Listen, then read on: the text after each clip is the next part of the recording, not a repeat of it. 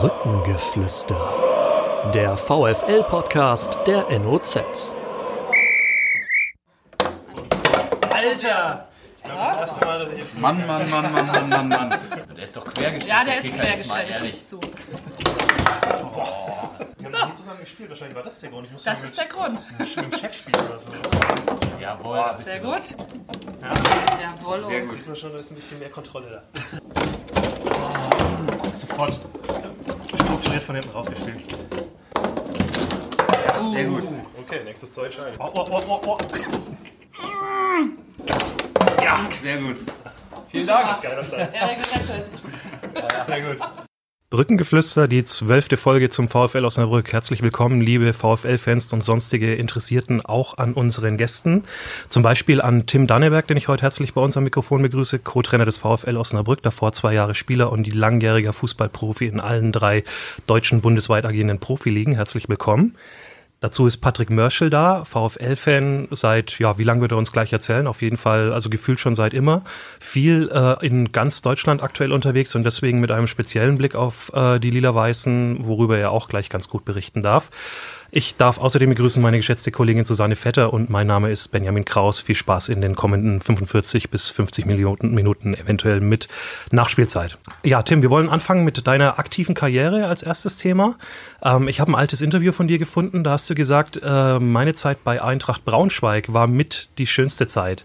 Delikate Einstiegsfrage natürlich in Osnabrück, deswegen habe ich das Wort mit auch betont. Aber erklär doch mal, warum das so war, warum du auf Braunschweig so gut zurückblickst. Ja, erstmal hallo, vielen Dank für die Einladung. Freut mich hier zu sein. Ist auch für mich mein allererster Podcast, von daher auch richtig interessant. Ja, du hast es gerade schon betont, Eintracht Braunschweig mit die schönste Zeit. Warum? Ähm, zum einen, weil es fußballerisch eine richtig schöne Stadt ist und auch gewesen ist zu meiner Zeit, wo ich da war. Die Fans, ähm, wie ich schon sagte, Eintracht Braunschweig, Traditionsverein, die Stadien selbst in der dritten Liga, teilweise richtig gut gefüllt, ein Schnitt bis zu 15.000 Leuten da gewesen. Immer ein Grund gewesen, warum ich den Fußball so geliebt habe, auch weil die Leute drumherum extrem wichtig waren. Ähm, für mich als Fußballer auch auf dem Platz und ich dann zu dieser Zeit in Braunschweig auch dann ja sozusagen die Liebe meines Lebens kennengelernt habe, nämlich meine Ehefrau.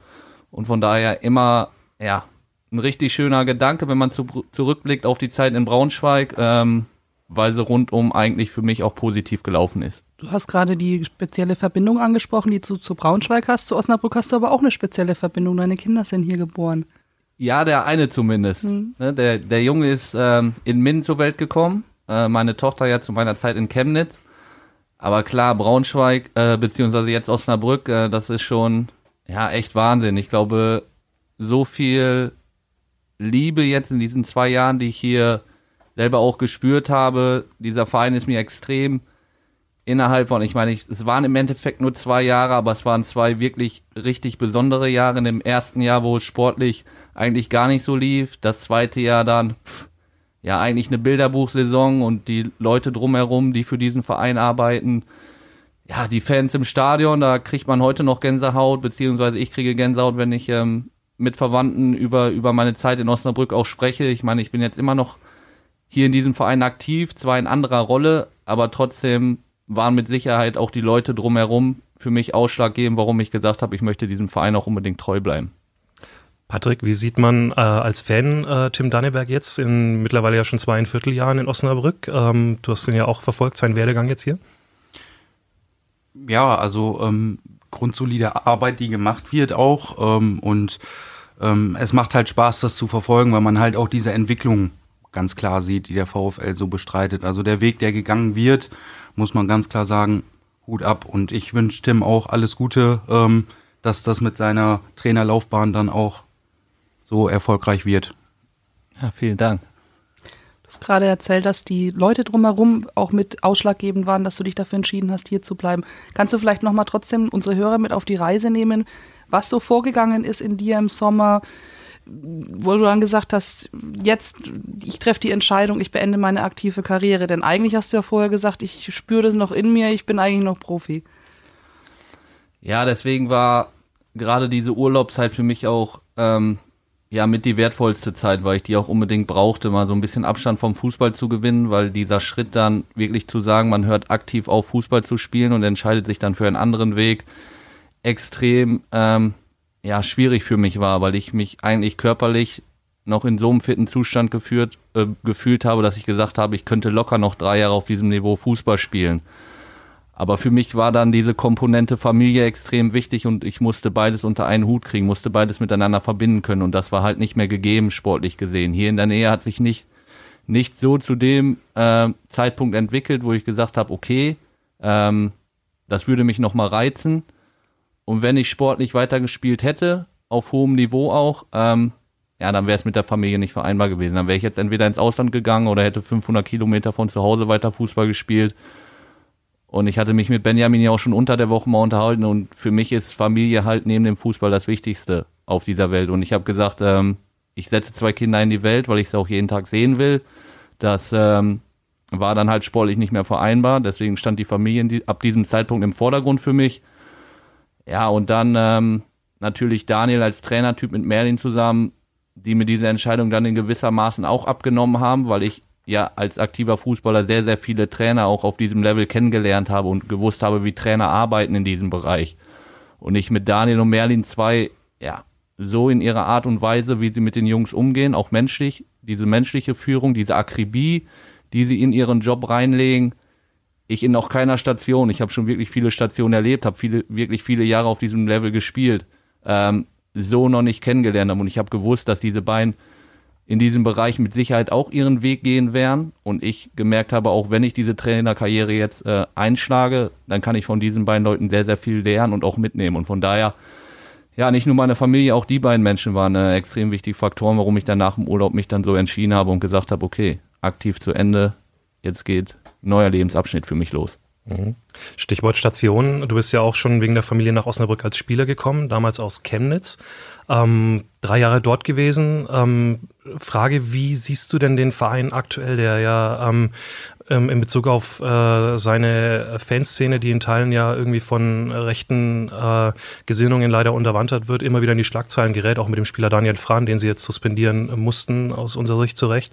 Ähm, wie siehst du das äh, und wie hast du das in deiner Zeit damals erlebt? War das damals auch schon irgendwie unterschwellig vorhanden oder ist das ähm, jetzt erst aufgekommen?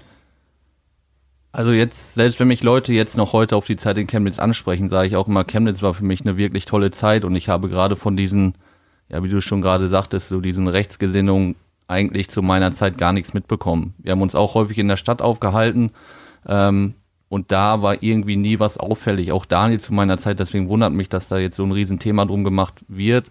Ähm, war Daniel für mich, Fran, ne? Meinst du genau, richtig. Genau, ja. genau Daniel den du ja noch zusammengespielt hast auch. Genau, und das war einer, der saß in der Kabine äh, neben Dunkelläutigen, der hat mit so viel internationalen Fußballern auch zusammengespielt und du hattest nie den Eindruck, dass er jetzt, sag ich mal, einen deutschlandstämmigen Spieler anders behandelt als einen, der aus einer anderen Nation stammt. Ne? Und von daher für mich jetzt als Außenstehender, ich habe jetzt nicht mehr so einen großen Bezug nach Chemnitz, natürlich auch ein bisschen traurig zu sehen, was da jetzt im Moment für Negativschlagzeilen auch ähm, ja, irgendwie auf den Verein auch einprasseln. Mhm. Scheint sich ja dann schon auch ein bisschen was verändert zu haben. Ne? Also diese Geschichte mit dem äh, mit der Gedenkminute für diesen Menschen, der mit Sicherheit, was äh, rechte Umtriebe ist, vorbelastet ist, gab es dann eben zu deiner Zeit nicht. Patrick, wie ähm, nimmst du das wahr und wie sehr ist es dir vielleicht auch persönlich wichtig, dass beim VfL Osnabrück äh, tatsächlich auch andere Werte im Vordergrund stehen?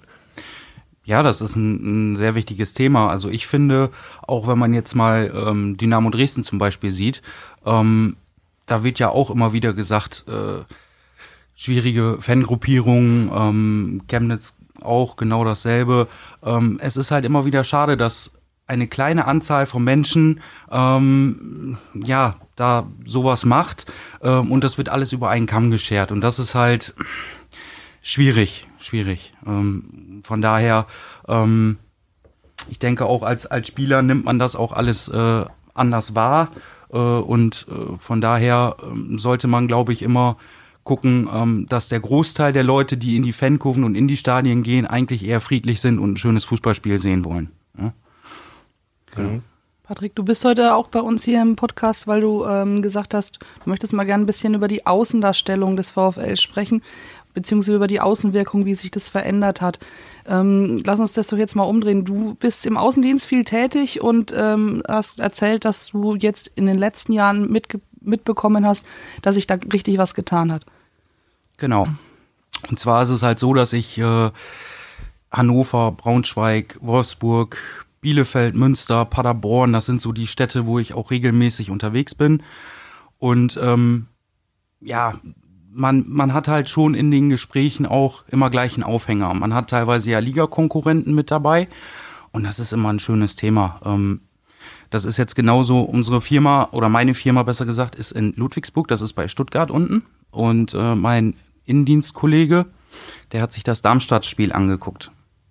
Und dann hatten wir am nächsten Tag telefoniert und gesagt, okay, was ist denn da los in Osnabrück? Das ist ja eine Wahnsinnsstimmung. Ich sag, ja gut, das ist, ist normal, ist die Brücke halt. Ne? Ähm, und das hat sich jetzt halt so rauskristallisiert, dass er am äh, 9. November dann hier hinkommt und wir zusammen Osnabrück gegen VfB Stuttgart dann gucken. Ja, aber er kommt nicht wegen dem VfB Stuttgart, sondern weil er diese Atmosphäre in der Brücke einfach mal miterleben möchte. Ja, und äh, man merkt halt ganz viel, also ich in der täglichen Arbeit, wenn man dann so ins Gespräch kommt und auch Osnabrück und Lila Weiß und das ist eine super Arbeit, die da gemacht wird und äh, da passiert einiges auch spielerisch. Äh, ist ganz schön zu sehen. Atmosphäre an der Bremer Brücke, Tim, ein Stichwort auch nochmal für dich. Wie schwierig war das denn tatsächlich oder wie, wie anders war es, diese Atmosphäre dann das erste Mal nicht als Spieler auf dem Platz, als man reingegangen ist, zu erleben, sondern in so einem blauen Leibchen? Ja, ich würde jetzt lügen, wenn ich sagen würde, das war nicht schwierig, die ersten Momente, auch die ersten Momente auf dem Trainingsplatz dann als Trainer sozusagen. Ähm, klar kribbelt's da noch. Ne? Dafür ist die Zeit halt einfach auch noch nicht weit genug weg, wo ich wirklich auch aktiver Spieler war. Und ähm, ich weiß aber ganz genau, was die Leute auf den Rängen bewirken können mit der Mannschaft, die auf dem Platz spielt. Das habe ich selber am eigenen Leib erfahren. Und die Jungs ja, haben mittlerweile auch so ein Gefühl, dass sie einfach wissen, dieser zwölfte Mann, der steht hinter uns, der steht auf der Tribüne, wenn wir halt mal Phasen im Spiel auch haben, wo es nicht so läuft. Dieses gewisse Fingerspitzengefühl, das haben die Leute hier. Und das, wo man das Gefühl hat, das wächst jetzt gerade im Moment noch oder beziehungsweise Step by Step immer weiter nach vorne. Und das ist halt extrem wichtig, gerade auch in der Phase in der zweiten Liga, in der wir jetzt gerade stecken, wo halt viele Jungs noch nie Zweitliga gespielt haben. Ich meine, wir sind jetzt gerade in so einem Entwicklungsprozess, das habe ich Benjamin auch unter der Woche gesagt und ähm, wie du schon dachtest, diese Bremer Brücke, dieses Flair, das ist, ist was ganz Besonderes. Ein kleines Spielchen vorbereitet. Das heißt entweder oder. Ich weiß nicht, vielleicht hast du schon mal gehört. Wir haben da auch schon Daniel Thune und Merlin Pozin mal durchgejagt. Okay. Ich fange mal an. Bayern oder BVB? BVB. Das hat noch nie jemand Bayern gesagt, ne, glaube ich. Zu Recht. Ja, allein wegen der Leidenschaft und da im Stadion, wegen dieser ganzen Atmosphäre. Ähm, ja, man, ich habe auch das Gefühl, ich gucke äh, lieber Champions League-Spiele vom BVB Heimspiele als Champions League League-Spiele von Bayern, wenn die aktiv zu Hause sind. Kino oder Couch? Wenn du mich jetzt das vor fünf Jahren gefragt hättest, beziehungsweise vor sechs Jahren, dann hätte ich gesagt, ähm, Kino auf alle Fälle, aber mittlerweile aufgrund der Kinder zu Hause wird es dann doch eher die Couch. Golf oder Tennis? Ganz klar Tennis, mit Golf habe ich gar nichts am Mut. Fahrrad oder Auto? Ich habe kein eigenes Fahrrad zu Hause, das ist das Problem. Deswegen muss ich Auto sagen. Sturm oder Verteidigung? Ähm, ja, so, ich war ja immer dieser typische Achter. Ich hatte irgendwie beides in mir. Ich musste verteidigen, aber musste mich auch immer offensiv mit einschalten. Von daher würde ich eher sagen, äh, so ein Mittelding. Hast du das mal gesehen auf transfermarkt.de? Da werden ja immer so ein bisschen die Positionen angezeigt, die äh, ja, der Spieler mal gespielt hat. Bei dir sind es nicht weniger als acht, habe ich rausgesucht. Ja. Ähm, Innenverteidiger, defensives Mittelfeld, zentrales Mittelfeld, linkes Mittelfeld, rechtes Mittelfeld, offensives Mittelfeld, Halbstürmer und sogar ganz vorne mal Ja. als Stürmer. Ich meine sogar unter Thorsten Lieberknecht in Braunschweig, ne? Auch mal als Mittelstürmer geht, ja. Mhm. Ich bin damals in meiner Jugendzeit zu Arminia gekommen, ähm, als Mittelstürmer von meinem Dorfverein bei Union Minden bin ich gekommen zu Arminia, bin ich gestartet im ersten Jahr als rechter Mittelfeldspieler, im zweiten Jahr habe ich Innenverteidiger gespielt. Von daher, was Transfermarkt da so auflistet, das waren wirklich alles Positionen, die ich in meiner aktiven Karriere auch schon selber gespielt habe. Lerche oder Nachtigall? Also eher Frühaufsteher Ja, ja, oder spät ins Bett? Also, Ist mir schon klar. Ja. Ich bin aber mittlerweile aufgrund der Kinder doch eher die Lerche. Poker oder Playstation? eigentlich gar nichts vom Bein. So diese Pokerspiele, ich meine, klar, ab und zu wird das im Bus mal gespielt, aber das war irgendwie auch als aktiver Spieler nie was, was mich gereizt hat. Früher, bevor die Kinder da waren, ganz klar die Playstation. Also ich war wirklich schon Liebhaber der Playstation, aber seitdem ich meine Frau kennengelernt habe, äh, sind es dann doch eher die Gesellschaftsspiele. Hund oder Katze? Äh, Hund, ganz klar. Wir haben ja selber eine französische Bulldogge von zu Hause, von daher ähm, Hund. Tofu oder Currywurst? Tofu. Spielplatz oder Zoo? Ah, so beides eigentlich. Also wir sind sehr gerne auf dem Spielplatz mit den Kindern, aber die Kinder lieben natürlich auch Tiere aufgrund dessen, dass sie auch mit unserer französischen Bulldogge zu Hause aufwachsen. Also wir sind auch sehr gerne im Zoo unterwegs. Waldlauf oder Videostudium?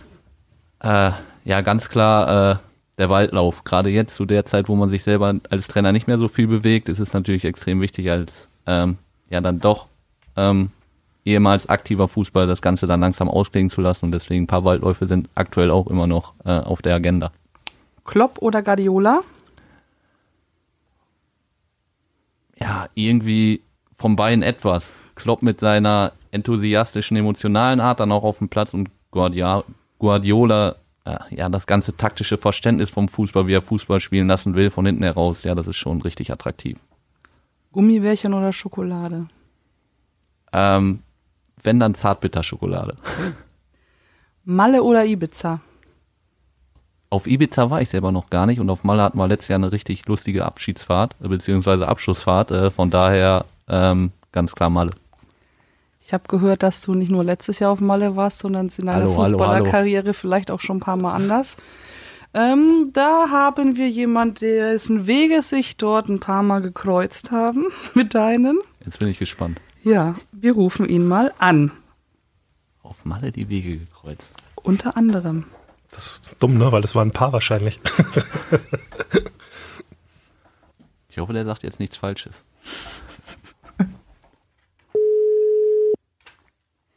Minzel? Guten Tag, Susanne Vetter hier. Hallo? ja, Der Alf? Ja, Wahnsinn. Wir haben Tim ja, Danneberg. servus. Äh, Servus. Wir haben Alles Tim, klar, Ich hoffe, du sagst jetzt nichts Falsches. das wart mal ab. wir haben Tim Danneberg vorher nicht verraten, wer hier, wer, wen wir hier gerade anrufen. Deswegen musste er gerade ein bisschen schmunzeln und raten. Ähm, Ja. Ich stelle euch, ich stelle euch mal den Hörern vor. Alf Minzel, 37 Jahre, eine Fußballlegende in Wiesbaden, hat fast zehn Jahre dort gespielt, im Sommer seine Karriere beendet. Und ähm, ja, eure Wege haben sich mehrfach gekreuzt. Ihr habt euch einen intensiven Kampf geliefert um den Titel Rekordspieler der dritten Liga. Aber eure, We äh, eure Wege haben sich nicht nur im Fußball gekreuzt, da haben wir, äh, haben wir Tim gerade drauf angesprochen, sondern du hast mir gestern erzählt, auch hin und wieder mal auf Mallorca. Ja, na klar, da trifft man sich ja als Fußballer öfters mal nach der Saison, ne? Da hast du recht. Tim hat gerade Ja. ein bisschen zusammengezuckt und hat, glaube ich, ein bisschen Angst, dass du da was raushaust. Aber du hast auch gestern gesagt, ihr wart immer relativ solide Ja, ich wollte gerade unterwegs. sagen, da war ja nichts. Nein, nein, nein, nein. Außerdem, äh, wenn dann war eh immer ich der Schlimmere dann auf Mallorca, von daher, äh, der Tim hat es ja immer ganz äh, äh, souverän gelöst. Ganz solide Aufgabe runtergespielt auf Malle, ne? Mallorca. Richtig, richtig, wie, wie, wie auf dem Platz halt auch. So sieht's aus, den Stiefel runtergespielt. ja, Wie, wie verbissen war denn euer Kampf um diesen Titel, Rekordspieler dritte Liga? Jo, also ich sag mal, aus, aus, aus meiner Sicht äh, äh, war ich da eigentlich ganz entspannt, weil ich äh, wenig auf Statistiken und Werte und sonst irgendwas gebe. Äh, Tim meinte öfter mal, äh, wenn wir uns dann gesehen haben, äh, jetzt hör doch endlich mal auf, ne? äh, weil er immer so ein bisschen dann doch den Atem von mir im, im, im Rücken gespürt hat. Aber äh, grundsätzlich ist es ja eigentlich immer eine ganz schöne Sache, äh, wenn man über solche Sachen immer ein bisschen frotzeln kann und sich natürlich auch irgendwo natürlich dadurch motivieren kann, klar. Wisst ihr beide, wie viel es am Ende waren? Wie viel Unterschied? Ganz genau weiß ich es gar nicht. Nee, ich auch nicht. Aber Alf wahrscheinlich. Komm, jetzt tu nicht so. Das ist doch immer ganz nee, genau nachgezählt. Nee, nee, nee, nee, absolut äh, gar nicht. Ich weiß nicht, irgendwas Pan 23, äh, 320, irgendwas und bei dir, glaube ich, irgendwas 330 oder so, keine Ahnung. 332, das 333. wollte mir Daniel nicht mehr gönnen. Diese Schnappzahl. Das ist, das ist natürlich bitter. Wie viel waren es bei mir am Ende? 326, sechs Spiele, das war haarscharf. Oh. Ah, 326. Ja gut, naja, ist egal. Muss man trotzdem erstmal machen. Ne? Ich wollte es gerade sagen. Ja, auf jeden Fall. Ja. Hast du dir überlegt, nochmal woanders in die dritte Liga hinzuwechseln, um diesen Rekord zu knacken, nachdem du Ich gehört nicht, ich hast? mache Landschaftsgärtner zu Hause. Das sieht doch ganz gut aus. Stimmt, habe ich dir ja gezeigt. Ja, aber, äh, nein, nein, auf, auf, auf gar keinen Fall. Äh, ich meine, äh, Tim hat es ja ähnlich intelligent wie ich gelöst, mit einem Aufstieg, äh, sage ich mal, aus dem aktiven Profigeschäft rauszugehen. Ähm, gibt nichts Besseres als äh, aufzuhören, wenn man oben ist und nicht, wenn man irgendwie so auf dem absteigenden Ast ist. So ist man mit einem super positiven Erlebnis rausgegangen und damit ist auch gut. Mhm. Aber du spielst noch weiter jetzt auf einem anderen Level. Wir haben gestern telefoniert, da kamst du gerade vom Spiel von der SG Wallow. Äh, ihr spielt ja. Gruppenliga Wiesbaden.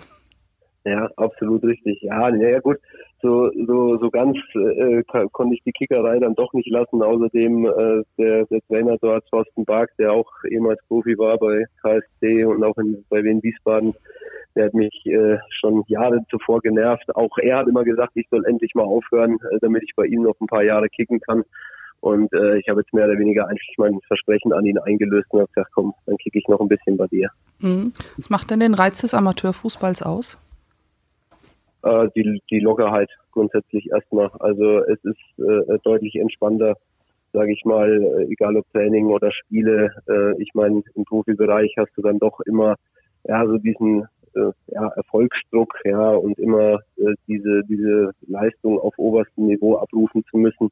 Äh, Im Amateurfußball ist das Ganze dann doch etwas entspannter und selbst wenn du jetzt äh, verloren hast oder vielleicht noch nicht so gut gespielt hast, äh, schmeckt das Bier danach genauso gut. Ähm, Tim ist jetzt hier eingestiegen beim VfL als Co-Trainer. Wäre sowas auch mal was für dich? Ich habe gehört, du willst auch in Wiesbaden was machen, aber eher in einem anderen Bereich. Ja, also Trainerlaufbahn wollte ich wollte ich jetzt nie machen. Das äh, da sehe ich mich einfach nicht. Also wenn wenn würde ich mal irgendwie so ein paar Bambinis oder was trainieren, äh, kleine Jungs oder so. Aber äh, so im äh, Herrenbereich, äh, das liegt mir nicht. Deswegen bin ich ja jetzt hier auch in die Marketingabteilung gegangen und versuche da meinen Job zu machen. Mhm. Also da bist du schon dabei. Da ist ja in Wiesbaden, ich sag mal, einiges möglich. Ja, äh, in Wiesbaden ist es äh, nicht ganz so einfach, da jetzt nicht wie bei VfL Osnabrück natürlich diese lange Tradition und du nicht diese ganzen sage ich mal, mittelständischen äh, Handwerksbetriebe oder so hast, die natürlich Feuer und Flamme für den Verein sind. Das muss sich hier natürlich noch ein bisschen entwickeln und mhm. da gilt es natürlich auch, ja, dran zu bleiben und gute Arbeit zu verrichten, dass wir irgendwann das auch mal sagen können. Da wünschen wir viel Erfolg. Wir wollen jetzt natürlich noch wissen, was hat es mit dem Landschaftsgärtner auf sich?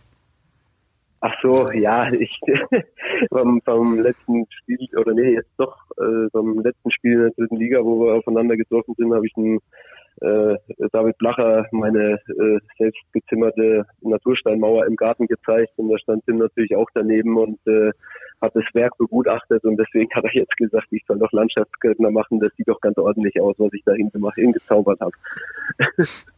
okay. Tim, wollt, wolltest du auch noch was fragen? Den Alf jetzt? Ja, der wo er jetzt gerade dieses Foto nochmal ansprach. Also ich muss schon sagen, optisch gesehen war das wirklich fantastisch herausgearbeitet. Von daher hat man schon gemerkt, er hat wirklich Handwerk dafür.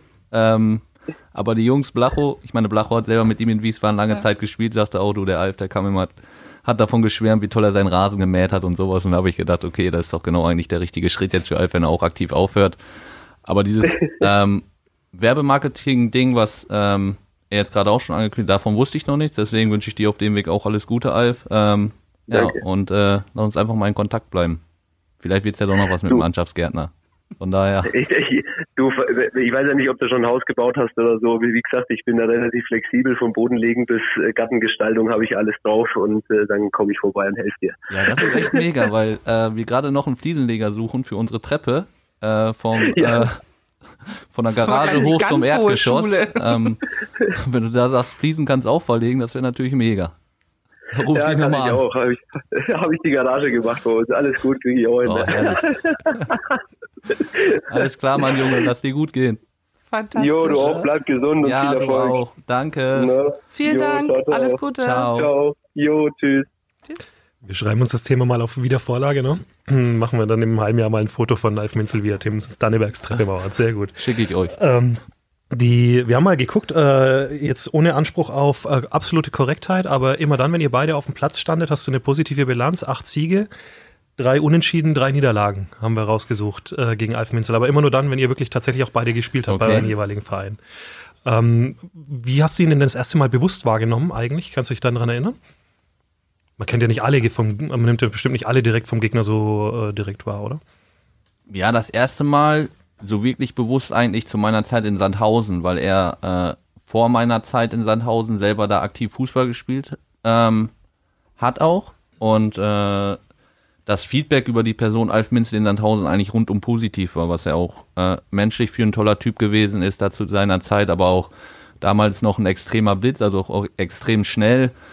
Und da wurde mir Alf Minzel zum ersten Mal eigentlich so als Persönlichkeit ähm, von außen Stehenden eigentlich aufgeführt. Und dann auf dem Platz habe ich ihn dann, ja, zu seiner Zeit in Wiesbaden, wo er dann, glaube ich, nach Sandhausen direkt hingewechselt ist und für Wiesbaden, glaube ich, auch extrem viele Spiele gemacht hat. Wie viele am Stück, weiß ich gar nicht. Ähm, aber da, klar, desto häufiger sich die Wege gekreuzt haben, genauso Robert Müller dann auch in, in der dritten Liga damals, ähm, je häufiger sich diese Wege gekreuzt haben, desto mehr hat man diese Persönlichkeit dann auch einfach wahrgenommen auf dem Platz. Ähm, ihr habt die Persönlichkeit wahrgenommen. Ist es denn noch ein Stück weiter, also wie schwierig ist es denn tatsächlich, sag ich mal, dann aus Wahrnehmen dann Freundschaften zu schließen in diesem Fußballbusiness? Ja, schwierig. Ähm, Gerade in diesem Geschäft, wo, wo so viel auf Leistung ähm, Wert gelegt wird, natürlich auch zu Recht Wert gelegt wird. Ähm, ja, man versucht halt alles, um am Wochenende in der Starting 11 zu stehen. Ne? Und ähm, da ist es extrem schwierig, so wirklich richtige Freundschaften ähm, fürs Leben dann halt einfach auch zu finden, weil dieser Konkurrenzkampf dann in gewisser Maßen doch zu groß ist. Äh, ich habe, glaube ich, jetzt in meiner aktiven Zeit äh, als Fußballer ähm, habe ich drei Freunde maximal, wo ich sage, mit denen habe ich heute immer noch täglichen Kontakt, weil das wirklich Leute sind, die mir extrem wichtig und auch ans Herz gewachsen sind. Und ansonsten sind es halt Freunde aus dem unmittelbaren Umkreis, aber nicht jetzt unbedingt Fußballer. Patrick, wie ist das für dich, wenn du jetzt so äh, Tim und Alf so reden hörst? Äh, oft hat man ja so eine abstrakte Vorstellung von Fußballprofis, aber ähm, war ja jetzt irgendwie so wie bei, äh, bei euch bei der Spielvereinigung Gasthaus Bergen oder beim SV Atta in der Kabine, oder? Ja, das ist richtig. Ähm, Fußballer sind ja auch nur Menschen.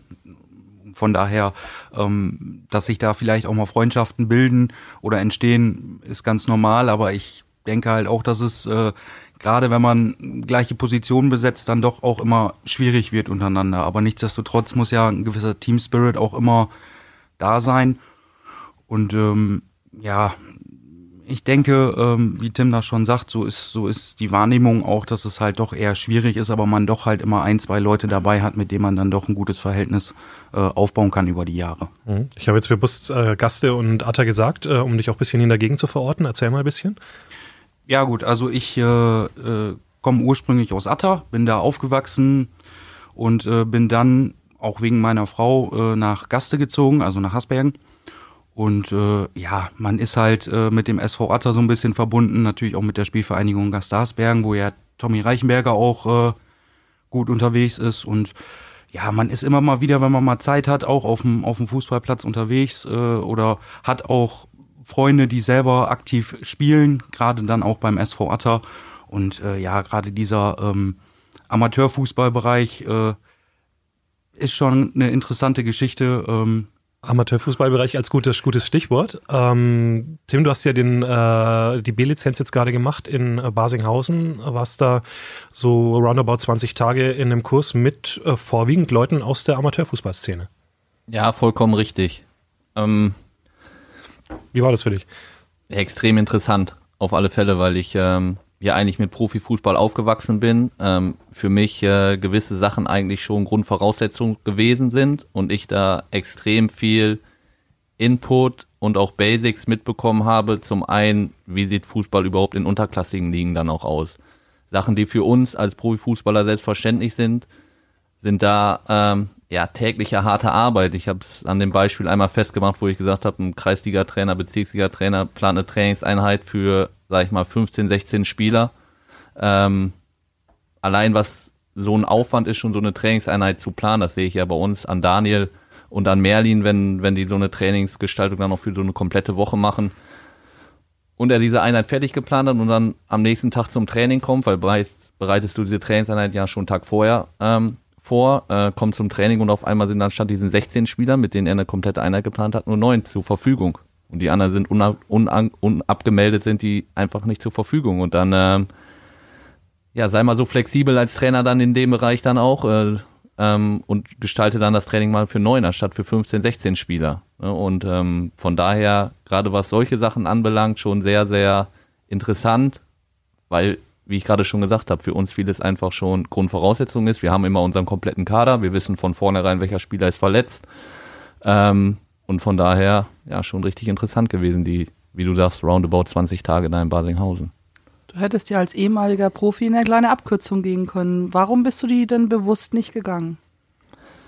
Ja, weil ich von vornherein gesagt habe, dass ähm, ich jetzt auch sozusagen in gewissermaßen Neuland betrete. Ich bin nicht mehr dieser aktive Spieler, ich bin jetzt äh, Co-Trainer und äh, für mich ist es halt ähm, immer auch als Spieler gewesen. Ich will von klein auf will ich alles mitnehmen, alles aufsaugen, was ich aufsaugen kann. Und von daher war es für mich eigentlich eine Selbstverständlichkeit zu sagen, nicht direkt mit der B-Jugend Elite zu starten, sondern direkt diese B-Lizenz auch mitzunehmen, weil du da, ich hatte da auch einen sehr, sehr intensiven Austausch mit Daniel drüber, der mir dann auch sagte, du bekommst schon sehr, sehr viel Input. Diese B-Lizenz ist schon sozusagen dieser kleine Fußballlehrer, weil du da mit am meisten Basics auf den Weg bekommst innerhalb deiner weiteren Trainerlaufbahn, Trainerkarriere dann auch. Und äh, deswegen habe ich gesagt, für mich Neuland, klar, ich will alles aufsaugen und bin dann sozusagen mit der B-Lizenz dann gleich gestartet.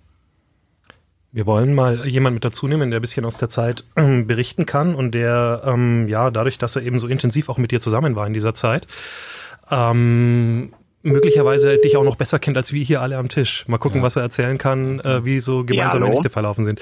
Benjamin Kraus, Neue Osnabrücker Zeitung am Telefon, spreche ich mit Arne Sander. Ja, das ist korrekt. Arne, servus. Tim Danneberg ist bei uns. Äh, ihr, zu kurz äh, Aufklärung für die Hörer, ihr habt zusammen äh, auf einem Zimmer gewohnt und auch nicht nur die Tage zusammen verbracht, sondern die Nächte bei der, äh, bei der B-Lizenz. Arne, erzähl uns doch genau. mal, ähm, wie ist der Tim so als Zimmerpartner? Nervt er, schnarcht er am Ende auch noch in der Nacht oder ähm, war es eigentlich doch ganz okay mit ihm? Nee, das war, war schon im Großen und Ganzen ganz okay. Sehr umgänglicher Typ. Ähm, das Schnarchen kann ich glaube ich, gar nicht beurteilen. Soweit ich weiß, hat er nicht geschnarcht, aber äh, so viel Programm, wie man am Tag hat, da ist man abends auch so fertig, da schläft man einfach durch. Also er hat zumindest nicht so laut geschnarcht, dass ich wach geworden wäre. Anne Sander äh, ist vom äh, SV Quid Ankum, dort Co-Trainer in der Bezirksliga, vorher Spielertrainer äh, FC Talge, 25 Jahre alt. Ähm, wie war das für dich, äh, als jemand, der in der Amateurszene so aktiv ist, dann auf einmal auf einen äh, ja, so langjährig aktiven, bekannten Ex-Profi zu treffen? Ja, es war natürlich erstmal ziemlich überraschend, dass Tim da auf einmal saß am äh, Mittagstisch habe ich im ersten Moment gar nicht erkannt und mal in die Runde gefragt, was die Leute so machen und wo die so aktiv sind. Und dann haben alle natürlich so Bezirksebene oder Kreisebene erzählt.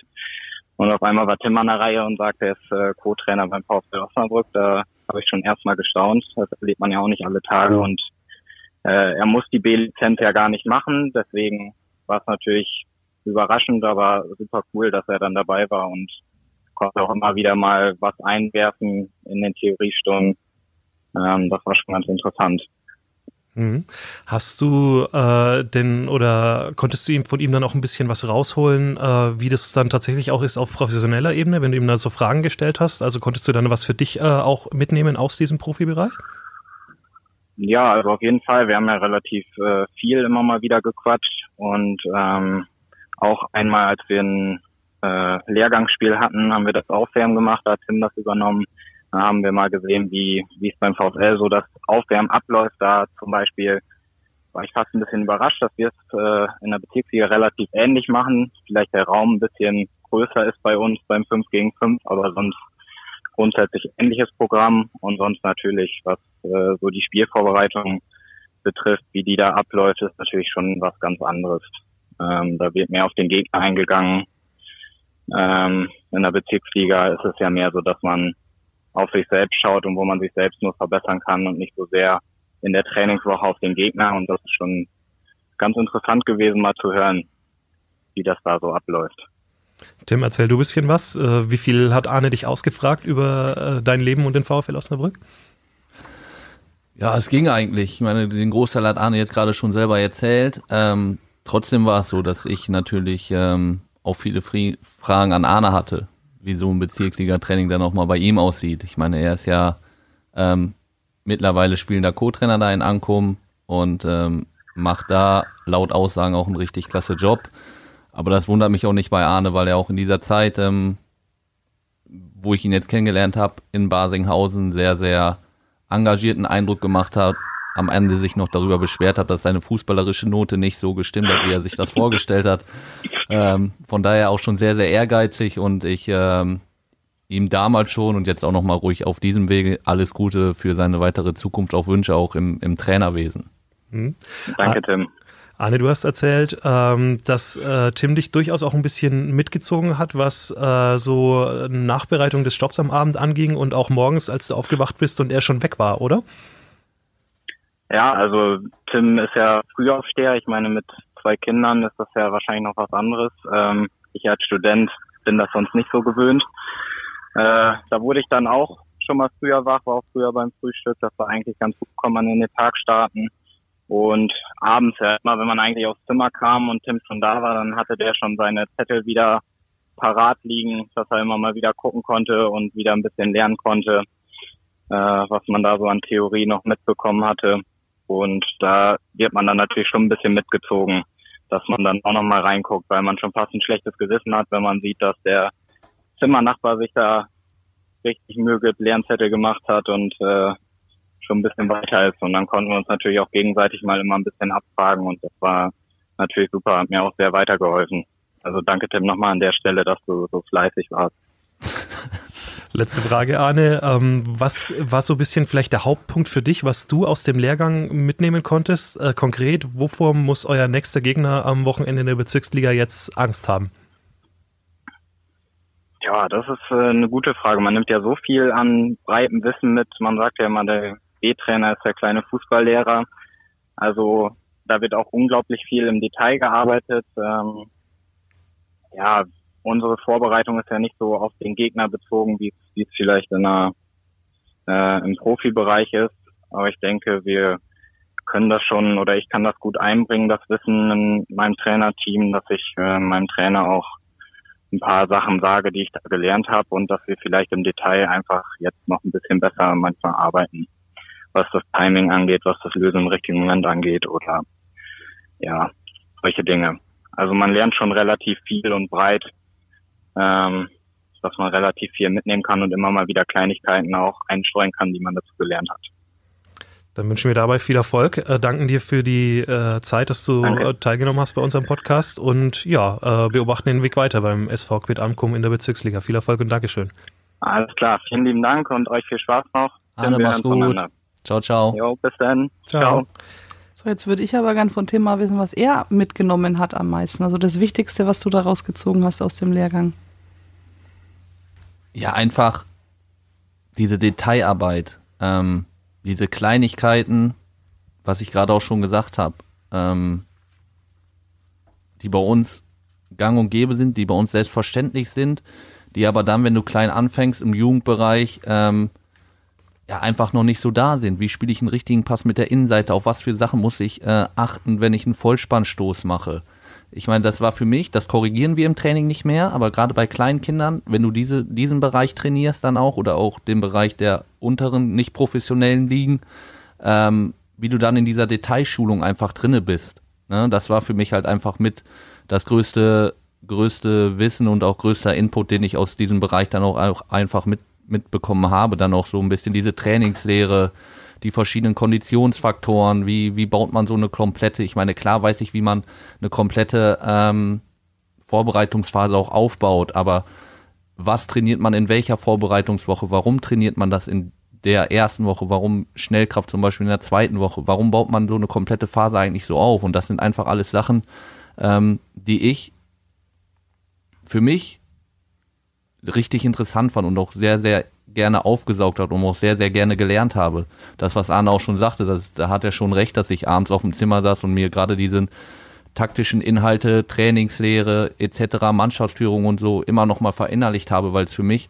auf diesem Bereich Trainerwesen Neuland war und ähm, für mich richtig interessant gewesen ist und ich auch diesen, ich meine, ich habe zu Arne auch gesagt, das letzte Mal, dass ich wirklich richtig gelernt habe, das war mit 18, 19 in der Schule. Seitdem habe ich nicht mehr für irgendwas gelernt, außer damals noch für meine Fitnesstrainerlizenz und dieser Lehrgang hat mir extrem viel Spaß gemacht und hat mir, wie ich dir gerade erzählt habe, auch schon ein gewisses Grundwissen an Basics einfach mitgegeben. Arne hat erzählt, ähm, er hat sich jetzt übrigens gerade die Mittagspause von seinem Ferienjob verlegt, äh, damit er mit Ah, uns okay. sprechen kann, eine halbe Stunde früher. Das ist einfach auch mal so zu ihm als Typ. Ähm, und passend dazu hat er gesagt, für ihn waren diese drei, vier Wochen ähm, ein Privileg, weil man sich rund um die Uhr mit Fußball beschäftigen konnte. Äh, Frage an dich, du machst das ja tatsächlich dein ganzes Leben lang. Nimmt man das überhaupt noch wahr oder siehst du das schon nach wie vor als Privileg oder wird es zum Alltag? Ja, ich glaube dann, wenn Fußball wirklich so zum Alltag we- wird, dann ähm, ja, ist man, glaube ich, dann nicht mehr richtig beraten, diesen Job auszuführen. Also es muss schon alles mit Leidenschaft geführt werden, mit sehr, sehr viel Enthusiasmus. Das war bei mir in meiner ganzen aktiven Karriere so, dass ich nie einen Tag mal hatte, wo ich zum Training gefahren bin und mal keine Lust auf Fußball hatte. Ne? Also wenn ich wenn ich dann Sachen gemacht habe, gerade auch im Fußballbereich, so jetzt wie diesen Trainerschein, dann ist bei mir da auch richtig viel Leben dabei und ich mache das mit sehr, sehr viel Liebe dann auch, weil ich dieses Spiel und diesen, diesen Bereich Fußball einfach über alles liebe und von daher war es eine richtig tolle Zeit und äh, das, was Arne sagte, ein Privileg Fußball, ähm, dann auch über diesen Zeitraum dann genießen zu dürfen, das ist klar, für ihn so, weil er das nicht tagtäglich hat, dann mit Sicherheit nochmal in dieser Ausnahme wirklich von morgens 7.30 Uhr bis abends 21.30 Uhr, bis wir dann wieder auf dem Zimmer waren, so Tage dann auch, ähm, ja, zum einen inhaltlich genießen zu können, aber auch zum anderen vom Kopf her sehr, sehr viel dabei war, ähm, war für mich in diesem Sinne dann auch ein Privileg, definitiv. Patrick, wie wichtig ist es als Fan, dass man so von Spielern und auch äh, Trainern merkt, wie eng die dem Ganzen verbunden sind, wie diese Liebe zum Fußball leben? Naja, klar, das ist natürlich schon wichtig. Ähm, wenn du brennst für das, was du machst und für deinen Verein, das transportiert sich natürlich äh, nicht nur auf die Spieler, sondern natürlich auch auf uns Fans. Und ähm, ich denke, als Trainer muss man immer vorne weggehen ähm, und auch immer die Fahne hochhalten. Ähm, natürlich auch mal kritisch Sachen ansprechen, ähm, aber auch dementsprechend darf man halt auch mal ein bisschen Euphorie versprühen, denke ich. Und äh, ja, es ist, äh, ist ein komplexes Thema, denke ich. Also auch dieser, dieser, dieser Seitenwechsel gerade jetzt von, von Spieler auf, auf Trainer. Ähm, und ich denke auch dieser Lehrgang jetzt in der B-Lizenz, ähm, das war, glaube ich, auch der, der beste Schritt erstmal, dass man, dass man auch mal die Basics nochmal wieder, wieder sieht. Ähm, Tim, du hast, äh, der hat gerade, er hat gerade den Wechsel angesprochen. Wie war das denn so, das erste Mal dazustehen? Du hast ja vor allem am Anfang auch die Einheiten des Athletiktrainers übernommen. Ähm, Daniel Thun hat mal gesagt, der Athletiktrainer ist nach dem Cheftrainer der zweitmeist gehasste, gehasste Mensch in so einer Mannschaft, weil er die anderen triezt und auch mal zu Sachen bringen muss, die sie sonst nicht gern machen. Wie war das? Du stehst da da und dann sagst du deinen ehemaligen Mitspielern, die ja, wie Haider, Mark Haider oder Markus Alvarez oder so, Jungs, jetzt hier rennen und zwar so, wie ich das will. Ja, auf der einen Seite war schon ähm, für mich klar, dass es eine Umstellung wird, dass es richtig interessant aber auch wird für mich, weil ich ähm, in einer Mannschaft Co-Trainer werde, die mich aus dem FF eigentlich kennt, die Jungs. Die Jungs, die wissen, wie ich in der Kabine getickt habe, wie ich auch als Mensch privat bin. Dafür haben auch Frauen untereinander zu viel Kontakt dann auch und wir als Spieler haben uns natürlich auch mal privat getroffen, dass sie halt einfach auch wissen, wie es bei mir privat alles läuft. Und von daher auch für mich eine mega reizvolle Aufgabe. Wie, wie handle ich das Ganze jetzt? Wie kriege ich das hin, dass die Jungs mich jetzt so respektieren in der neuen Rolle und nicht mehr in der Rolle als Spieler? Und ähm, ich glaube, das ist mir ganz gut gelungen, weil ähm, ich mich als Mensch einfach oder als Typ einfach nicht verstellt habe. Ich glaube, dann wäre ich auch nicht mehr glaubwürdig gewesen, dann hätten die Jungs mir das nicht mehr abgenommen. Ähm, ich glaube, wenn ich mich jetzt um 180 Grad gedreht hätte und auf einmal dieser autoritäre Typ bin, der bin ich halt einfach nicht. Ich bin halt schon der kommuni kommunikative Spieler. Aber ich wusste, dass ich das hinkriegen kann, weil ich ähm, auch letztes Jahr in meiner Position als Spieler noch in der Kabine sehr, sehr viel Verantwortung auch übernommen habe, auch sehr, sehr viel mit den Jungs gesprochen habe. Und von daher ähm, rückblickend das Ganze betrachtet auch als richtigen Schritt ähm, für mich ähm, das Richtige gemacht habe und auch merke, dass die Jungs damit auch zurechtkommen, dass wenn ich jetzt mal Anweisungen gebe, ähm, die das dann auch umsetzen aus Level. Es gab auch mal eine Phase im Training, als ich diesen Athletikbereich, du hast gerade angesprochen, dann auch übernommen habe und die Jungs dann mal so ein bisschen getriezt äh, habe, dass Daniel dann auch schon ankam. Jetzt äh, bin ich nicht mehr der meistgehasste, jetzt bist du mittlerweile der meistgehasste, aber die Jungs ähm, haben das alle positiv aufgefasst, weil ähm, ich in meiner Art dann auch natürlich ein Motivator bin. Ich habe das jetzt nicht einfach so runtergespult, das Programm, sondern habe auch schon versucht, die Jungs mit Worten dann zu motivieren, wie ich es als Spieler dann auch getan habe. Und ähm, dieser ganze Bereich, jetzt ob Athletiktrainer oder Co-Trainer, ich glaube, dieser Übergang ist mir, ist mir richtig gut gelungen. So, und trotzdem gemerkt, dass sich einige vielleicht, einige Sachen ein bisschen verändert haben, können ja nur Kleinigkeiten sein. Ja, ich hatte das jetzt äh, unter der Woche auch nochmal mit Benjamin im Interview gehabt, dass ähm, ich hier sozusagen auch in den Mittagspausen immer mal ähm, gerne irgendwo essen gehe, weil es für mich nicht lohnt, immer wieder Richtung Heimatstadt nach Bielefeld zu fahren. Dann bleibe ich die Mittagspause über hier und gehe da mal essen, wo ich mit den Jungs dann als Spieler auch im Lokal mal essen war. Ähm, mittlerweile als Trainer merkst du dann schon, die Jungs äh, sind vorher weg aus der Kabine, sitzen dann im Restaurant. Wenn du da mit Auto vorfährst, auf einmal äh, sind die sieben, acht Jungs, die da sitzen, ähm, schneller fertig mit dem Essen, ne, was, was als Spieler natürlich nicht so war. Da saßen wir alle zusammen und jetzt sitzen sie auf einmal da alleine am Tisch. Ähm, aber für mich auch keine Umstellung. Ich, mir war das von vornherein klar, dass ein Trainer ähm, ein anderes Ansehen innerhalb einer Truppe dann auch hat und es ist ja auch okay so. Und von daher, ähm, klar, gewisse kleine Umstellungen wie die gerade beschriebene, merkt man auf alle Fälle. Also in der WhatsApp-Gruppe bist du auch nicht mehr drin. Nee, nee, da haben sie mich gleich rausgehauen. Wir machen inhaltlich einen kleinen Cut. Äh, letzter Punkt für heute. Hannover 96 Niedersachsen Derby steht an und die aktuelle Situation in der zweiten Liga. Äh, Patrick, wie siehst du es eigentlich gerade? Ähm, der Start überragend, jetzt die letzten vier Spiele so ein kleiner Durchhänger. Ähm, glaubst du trotzdem, dass der VfL auf einem guten Weg ist oder wird es jetzt langsam eng? Absolut. Ähm, man darf ja nun mal nicht vergessen, ähm, das, es geht immer um den Entwicklungsprozess. Es sind ja auch viele Spieler dabei, die noch nicht so die Zweitliga-Erfahrung haben. Und ähm, ja, wie, äh, wie ja auch immer wieder gesagt wird, die, die Mannschaft muss jetzt schnell lernen. Ähm, aber nichtsdestotrotz ähm, ist es ja nicht so, dass da jetzt äh, ja, dass da Hopfen und Malz verloren ist, sage ich jetzt mal. Und äh, wenn man auch mal die Tabelle sich anguckt, ähm, es ist eine, ja, es ist eine, ja, eine Wundertüte, die, äh, die zweite Liga, würde ich mal sagen, weil wenn man jetzt gesagt hätte vor Beginn der Zweit, äh, Zweitligasaison, dass der, äh, dass Hannover 96 eher so schwierig und holprig startet, ähm, hätte auch keiner für möglich gehalten. Und deswegen, ähm, eine Saison ist halt immer lang und äh, ich denke nicht, dass es da, dass man da in Panik verfallen sollte. Mhm. Äh, rein tabellarisch ist es ja ein, tatsächlich ein Duell auf Augenhöhe. Hannover hat, glaube ich, ein oder zwei Punkte mehr. Auf jeden Fall könnte man vorbeiziehen, wenn man sie schlägt. Tim, wie äh, geht ihr es an? Wie haut ihr die weg? Ja, genau mit so einer Akribie, wie wir die Wochen vorher jetzt auch gearbeitet haben. Wir wissen natürlich auch, dass, äh, und Patrick hatte das gerade schon sehr gut ähm, erläutert, dass die Mannschaft aktuell in so einem gewissen Entwicklungsprozess steht und dass uns das als Trainerteam beziehungsweise als kompletter Verein natürlich auch Klar, aber wir spielen nicht mehr Drittliga-Fußball. Wie am Anfang hier unseres Podcasts auch schon erwähnt, haben wir viele Spieler, beziehungsweise glaube ich, bis auf Alva, eigentlich alle Spieler, die noch nie Zweitliga-Luft geschnuppert haben. Ähm, war es klar, dass es nicht so bilderbuchmäßig laufen wird. Klar, jeder wünscht sich das, jeder Fan wünscht sich das, wir als Trainer natürlich auch, dass es so einwandfrei läuft wie in der, in der dritten Liga, als wir da wirklich ähm, fantastisch aufgestiegen sind in diesem Jahr.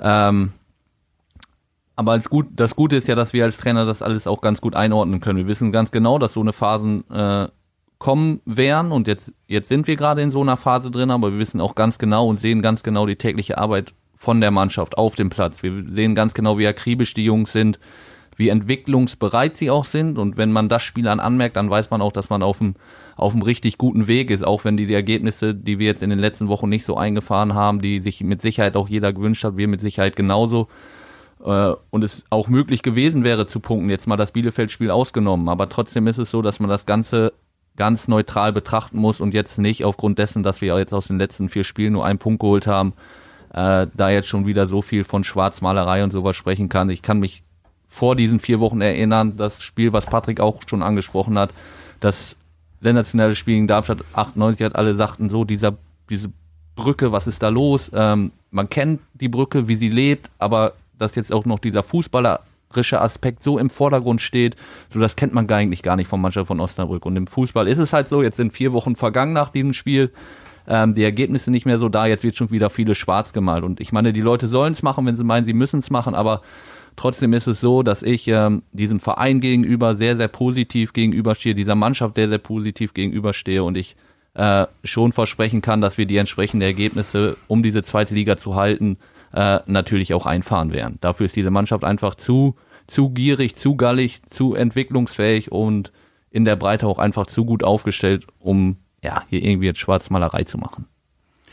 Und äh, wenn man mal guckt, wie schnell das gehen kann, am, ähm, an dem Beispiel wie in Wiesbaden, äh, Rehm und Kranich standen da so ein bisschen schon mit dem Rücken zur Wand. Jetzt hat man äh, zwei Siege eingefahren und schon ebbt das Ganze wieder ab. Es ist nicht mehr ganz so viel Feuer drin in der Geschichte. Und das ist halt, das kann halt schnell, schnell gehen.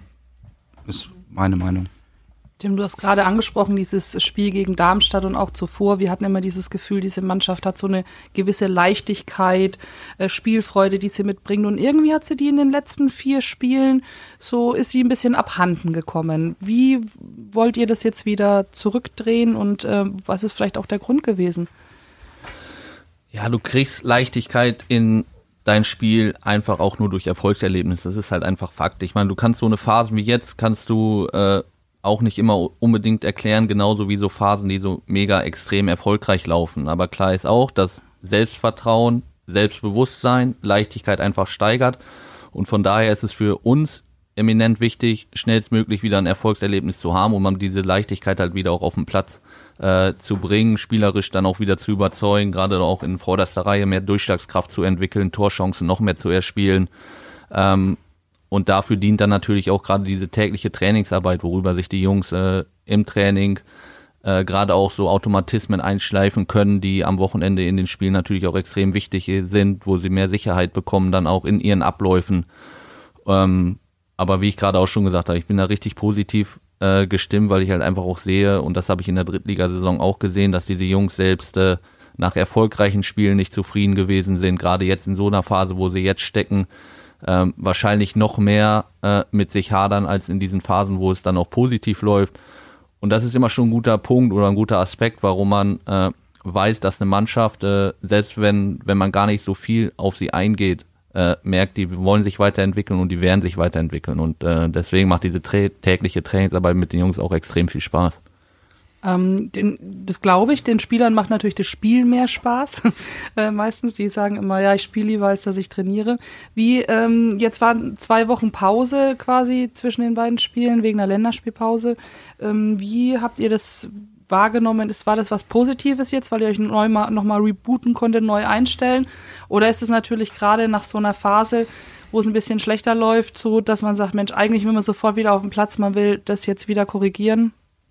und die Zeit zieht sich dann. Ja, sowohl als auch, wobei ich glaube, dass diese Phase jetzt gerade auch mit diesem Testspiel gegen Twente Enschede ähm, für, dich, für uns dann doch eher wichtiger war, um da dann auch nochmal ein paar Eindrücke zu gewinnen, gerade von Jungs, die so ein bisschen hinten dran gewesen sind, jetzt die gerade in diesem Spiel mehr Spielpraxis bekommen haben und sich da dann auch so ein bisschen in den Vordergrund wieder mitspielen zu können. Und wir jetzt eine komplette Woche nochmal Zeit haben, uns explizit auf Hannover 96 vorzubereiten. Ähm, und ich glaube, dass uns diese Phase jetzt mit dieser Länderspielpause und dann vielleicht auch jetzt nochmal mit diesen zwei freien Tagen am Wochenende, wo die Jungs nochmal die Köpfe frei kriegen sollten, glaube ich, extrem gut getan hat, um dann das, das Auswärtsspiel jetzt kommen oder jetzt am Wochenende dann erfolgreich bestreiten zu können. Wir haben in deiner Vita ähm, ein Spiel in Hannover gefunden, bei Hannover 96. Ich weiß nicht, ob das vollständig ist, aber das, was wir gefunden haben, war 2006, eins von deinen sieben Bundesligaspielen. Eins zu eins, damals äh, gespielt mit äh, bekannten Namen bei der Arminia. Heiko Westermann, Jörg Böhme, Marcel Njeng in der Mannschaft. Äh, goldene Zeiten. Ja. Ähm, jetzt wieder die Rückkehr nach Hannover 13 Jahre später, oder besser gesagt, kehrst du selber eigentlich überhaupt zurück diesmal? Also fährst du mit? Weil deine Aufgabe ja teilweise auch ist, äh, die Spieler, die nicht im Kader stehen, dann äh, genau. äh, zu betreuen. Genau, also bei den Auswärtsspielen ist es schon so angelegt, dass ich ähm, zu Hause bin in Osnabrück und mit den Jungs fußballtechnisch arbeiten werde, die nicht im Kader stehen, dass die auch einen fußballerischen Aspekt äh, an der Elos-Höhe bekommen. Das war letztes Jahr in der dritten Liga nicht äh, gegeben, aufgrund dessen, dass wir diesen zweiten Co-Trainer nicht, nicht hatten. Und das war auch ein Anliegen von Daniel, unter anderem, warum er unbedingt für diese Zweitligasaison einen zusätzlichen Co-Trainer noch haben wollte. Ähm, letztes Jahr war es so strukturiert, dass der Athletiktrainer den kompletten Bereich dann abgedeckt hat für die Spieler. Und ähm, ja, als Fußballer, ich meine, ich habe selber auch immer am Leib, eigenen Leib erfahren, willst du immer einen Fußball am Fuß haben und willst dich auch fußballtechnisch weiterentwickeln. Und deswegen ist dieser Aspekt dann halt auch so, Auswärtsspiele so strukturiert, dass ich immer mit den Jungs an der Elos-Höhe bin, die dann am Wochenende nicht im Kader stehen. Mhm. Heißt also für dich dann auch ähm, übers äh, TV das Spiel zu verfolgen dann am Sonntag? Ganz genau. Mhm. Okay, dann äh, willst du einen Tipp abgeben oder ähm, äh, einfach so eine kleine Prognose, wie ihr das Spiel angehen werdet, was wichtig sein wird? Ja, so Tipps habe ich mich zu meiner aktiven Zeit schon immer schwer getan. Die habe ich nie abgegeben auf eigene Spiele. Ähm, und ähm, wie wir das Spiel angehen werden, das wird sich jetzt über der Woche noch zeigen. Wir haben äh, ja noch ein paar Tage hin bis zum Spiel und wir wollen da noch den einen oder anderen äh, Ablauf einstudieren, ein, einen oder anderen Automatismus dann noch reinkriegen, der wichtig sein kann gegen Hannover. Und von daher gucken wir mal, wie die Jungs sich am Wochenende dann äh, in Hannover auch präsentieren werden. Dann darf als Schlusswort Patrick Möschel trippen, wie es ausgeht am Sonntag in äh, der Landeshauptstadt. Ja, es ist, es wird schwierig, aber da gehen wir doch mal von einem 1 zu 2 für den VfL aus, ne? Alles klar, das ist auf jeden Fall das beste Schlusswort, das es äh, sein kann. Ich darf mich bedanken bei allen Teilnehmern heute, Tim Danneberg, Patrick Mörschel, unseren beiden Telefonjokern äh, mit ihrer Farbe, mit meiner Kollegin Susanne Vetter, Luisa Riepe in der Aufnahme. Wer Feedback hat oder Anregungen, gerne eine E-Mail schicken. Podcast.noz.de ist die Adresse dafür. Und dann hören wir uns in der nächsten Woche wieder, dann zum 13. Brückengeflüster der Notz Medien. Bis dann. Ciao, ciao.